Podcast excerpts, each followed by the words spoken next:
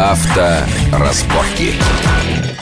Ну что же, мы продолжаем. В студии Александр Злобин с моими гостями Игорем Маржарета и Леонидом Кочетковым. Обсуждаем э, различные варианты, которые сейчас используются на Западе для того, чтобы улучшить ситуацию на наших дорогах. Мы поговорим сейчас о ограничении, такие полуправа на управление автомобилем, как вот э, американские права для первого года молодого водителя. Да?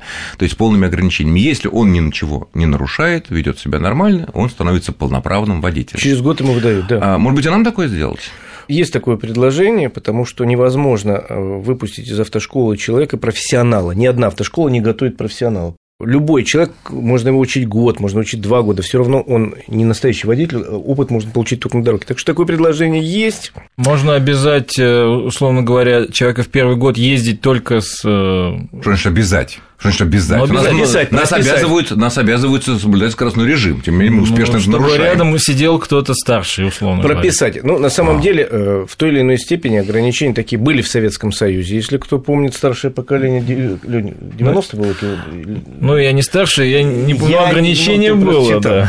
Значит, было, по-моему, 70 километров на дорогах общего пользования и 90 километров где-то там на скоростных дорогах. Ограничения в течение первых двух лет. В течение первых двух лет. Э, Значит, вот еще один пример характерный во Франции и, по-моему, в Бельгии, да, существуют такие маленькие машинки, Лежье делает фирма, еще Да, квадрициклы они называются. Ну, они э, как бы полноценный автомобиль, то есть он с крышей, с двумя дверями, там, и С четырьмя колесами. с четырьмя колесами, с, с маленьким моторчиком, там 0,6, что-то. Вуатюретка они еще называют. Вот, э, значит, э, этот автомобиль может водить человек 16 лет, тоже с, с мотоциклетными правами, но там принудительная скорость ограничена, по-моему, 60 километров. Принудительно, механически. Да, да, Просто да. он не разгонится. Больше разогнать не можно, нельзя эту штуку, и на ней можно ездить только в городе и по обычным дорогам, нельзя по скоростным, конечно. Потому что ведь у нас что получается? Либо мы едем с правами и нарушаем или не нарушаем, либо нас лишают прав за какие-то действительно Ну, тяжкие, вот, кстати, тяжкие хороший- правонарушения. Почему бы не сделать какой-то промежуточный вариант? Вот мы тебя лишаем полноценных прав, даем Да. тебе права такие вот То есть ос- ты- особые такие, но извини меня, спрос у тебя будет гораздо больше, и попробуй ты что-то нарушь. Ты уже участник движения, Да. но пока ты не имеешь права там, на какие-то действия. Кстати, вот лишенные прав, насколько я знаю, во Франции могут ездить на этих э, ватюретках. То есть для них такой есть э, вариант. А, э, выход, то есть это жизнь да, не да. кончается. При этом они стоят довольно дорого, и, в общем, Ну либо да. ты платишь деньги за них и ездишь, либо ты вообще просто Ну, у нас ходишь пешком. Из-за Да. нашего климата, я думаю, что эти машины, конечно, это у нас не выход такой. Вот еще, например, из Германии пришло недавно сообщение о том, что в одном из городов появились э, парковки, где с надписями «только для мужчин». Объясняют бургомистр это тем, что это те места, которые женщинам трудно заехать. Вот столб так стоит, она так заехать, что вот, ну, это понятно. Женщины, правда, возбудились и сказали, что что же вы нас считаете за таких. Вот, я сам в одном из североитальянских городов видел подземную парковку, где написано только для женщин. Ну, причем она ничем не отличалась, некоторые места, ну, исходя из того, что вот женщины как-то приоритет. Вот у нас для... Сейчас вот будут московские власти, да и не только московские, делать э, огромный парковочный план в громадью, естественно. Имеет смысл вот это как-то разделить здесь? Это поможет чему-то как-то? Или наш народ это не поймет? Ну, но все равно паркуются все э, на, на два места, один мужчина или женщина. Одна машина становится а на два места, и очень трудно разделить по половому признаку. Нет, ну нет, ну если ты издалека видишь парковку причудливую такую, то, скорее всего, это женщина, ну, как правило, да, и потом подходишь, действительно, блондинка сидит. Я на самом деле никогда не делил по гендерному признаку водителя. Есть водитель опытный, водитель неопытный. Есть водитель внимательный, водитель невнимательный. Есть водитель нормальный, а есть хам. Понимаете, вспомните, если вот я когда учился, А мне ты говорили- статистику никогда не встречал, вот готовя какие-то материалы для журнала э, «Статистика аварийности или нарушаемости среди мужчин, женщин у нас, там, в Э, Америке, в Европе»? Примерно одинаково, насколько я помню. Ну, мужчины по некоторым позициям впереди, в частности, гораздо меньше случаев, когда останавливают за управление в нетрезвом состоянии женщин. Реже. Реже, Ну, реже, Женщины конечно. просто не садятся. Ну, меньше пьют. Меньше пьют. Но, с другой стороны, еще раз говорю, что если вспомним это время, когда учился, говорили всегда, что самое страшное на дороге – это не женщина за рулем, самое страшное на дороге, виду водитель-солдат, когда это вообще безбашенные люди, когда солдат на Урале э, несется, все страшно. Или такая была категория чудесный человек в шляпе. Человек в шляпе Сейчас это человек в шапке в такой уже, да, и есть еще категория была таксист. Вот с таксистами нельзя спорить.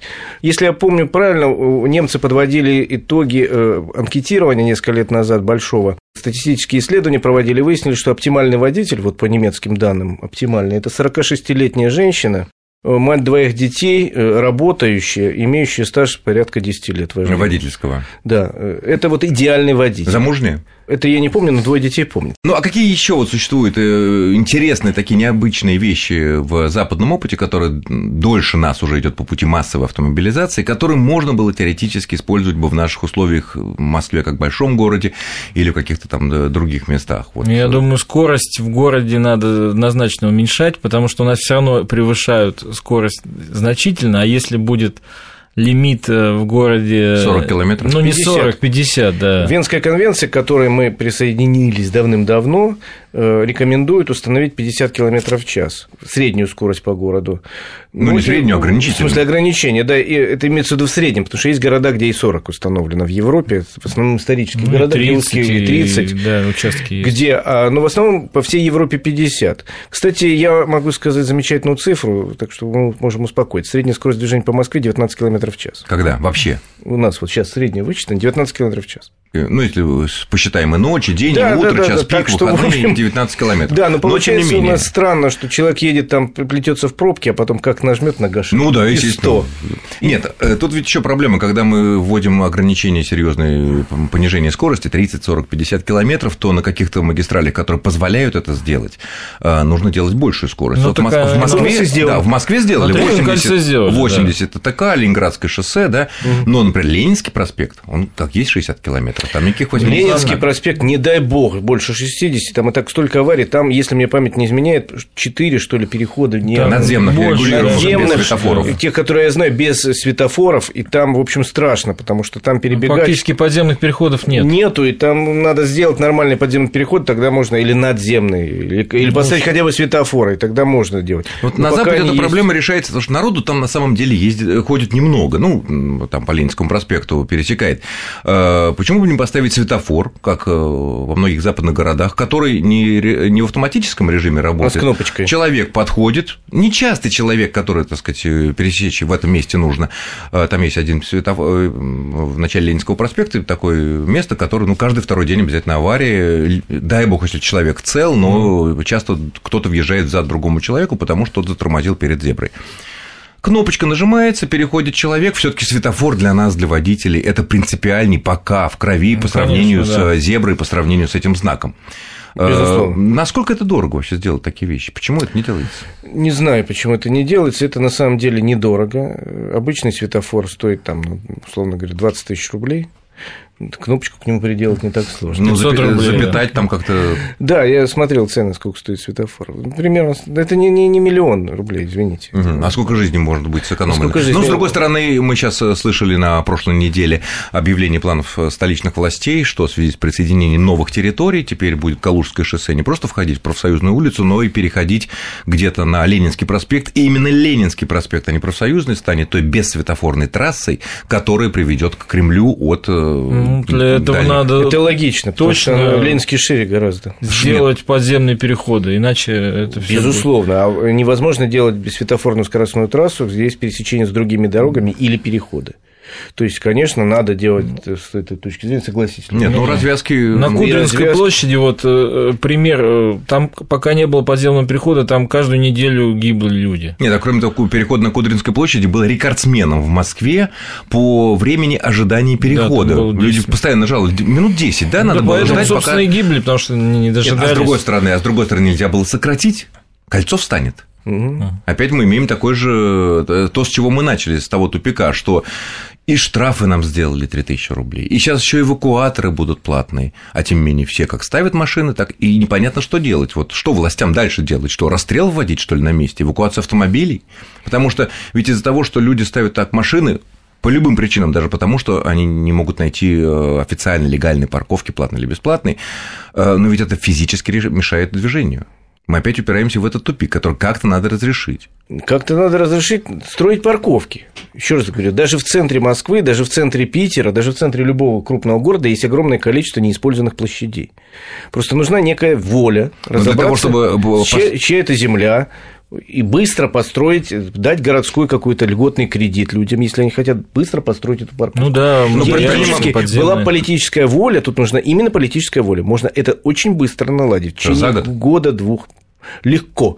Я вам могу назвать в Москве, меня спрашивали в пределах бульварного кольца десяток мест, где можно строить парковку. Там, правда, мне всегда говорят, ну, сложности с собственником земли. Если у города, у властей города есть на то воля, они разберутся с собственником земли. Причем по закону вполне себе. Вполне по закону, потому что я напротив Кремля знаю несколько мест, где просто свалки какие-то, где просто какие-то руины стоят чудовищные, где просто пустые. Ну, гостиница, гостиница России, пожалуйста. Вот тебе свалка, руины и все в одном флаконе. Вот я говорю, в самом центре Москвы, а что мы говорим о других крупных российских А как ты думаешь, э, зная психологию наших людей, если будет э, принято решение, что все таки построить эти паркинги, но чтобы инвесторы окупили свои вложения, то, соответственно, им нужно будет повышать, э, ну, не повышать, а вводить повсеместную плату за парковку. Это если в пределах Садового кольца или даже возьмем пуще третьего кольца будет полно парковок, но только платные. Они и будут платные. От этого мы, к сожалению, никуда не денемся. Они, к сожалению... Но это решит проблему. Это решит проблему хотя бы в том смысле, что у человека появится альтернатива, куда поставить. И тогда надо...